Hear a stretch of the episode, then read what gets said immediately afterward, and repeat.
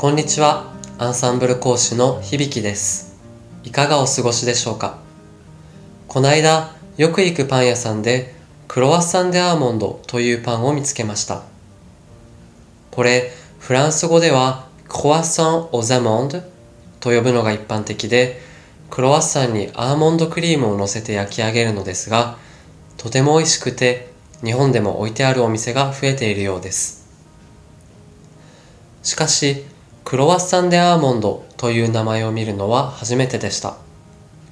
日本でも元の名前を取ってクロワッサン・オザマンド、あるいはクロワッサン・ダマンドと呼ぶのが普通です。フランス語をやってない人から見れば、オザマンドとダマンドは別物に見えるくらい違いますが、勉強している人なら、オザマンドは前置詞のあと定冠詞のレが縮約し、さらにリエゾンしたもの。ダマンドは前置詞ドにアモンドがくっついてエリジオンしたものとわかりますね。ところでこのクロワッサン、フランス語ではクワッサンと発音しますが、元をたどれば三日月という意味です。三日月の形をしたパンだからクロワッサンというのですね。そしてさらに遡って、なぜクワッサンで三日月かというと、これは増大する、成長するという意味の動詞、クワートの現在分詞形で増えつつあるものを指します。三日月は新月から数えて3日目、形を変えて十五夜には満月になります。このどんどん大きくなる最中の弓形のことを昔の人はコワッソンと呼んだのですね。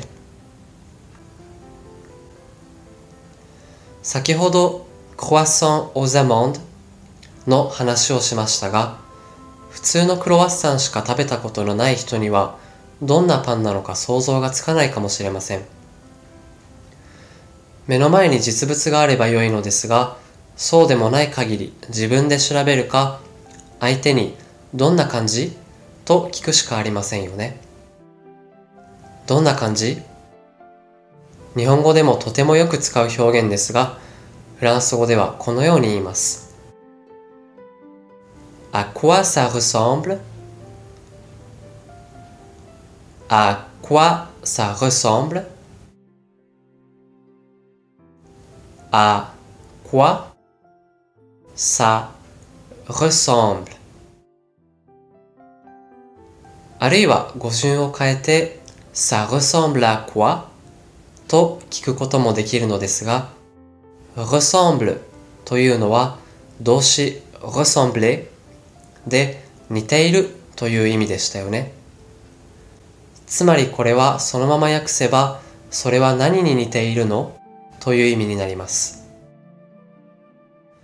まだ本当の姿を知らない状態なので何に似ているかと漠然としたイメージを聞いているのですね。答える側はというと具体的に言葉で説明してあげてもいいしあるいは写真を持っていたりすればそれを見せながら Ça ressemble à ça Ça ressemble à ça それはこんな感じと返してあげることもできます。À quoi ça ressemble? Ça ressemble à ça. これを使いこなせればこなれたフランス語に一歩近づけますね。いかがでしたか？今回のように知っておくと役に立つフランス語の一言はアンサンブルで配信しているメールマガジン無料メールレッスンでたくさん紹介されています。ご興味がある方はぜひアンサンブル・アン・フランセのホームページから無料メールレッスンにご登録くださいね。それではまた。アビアント。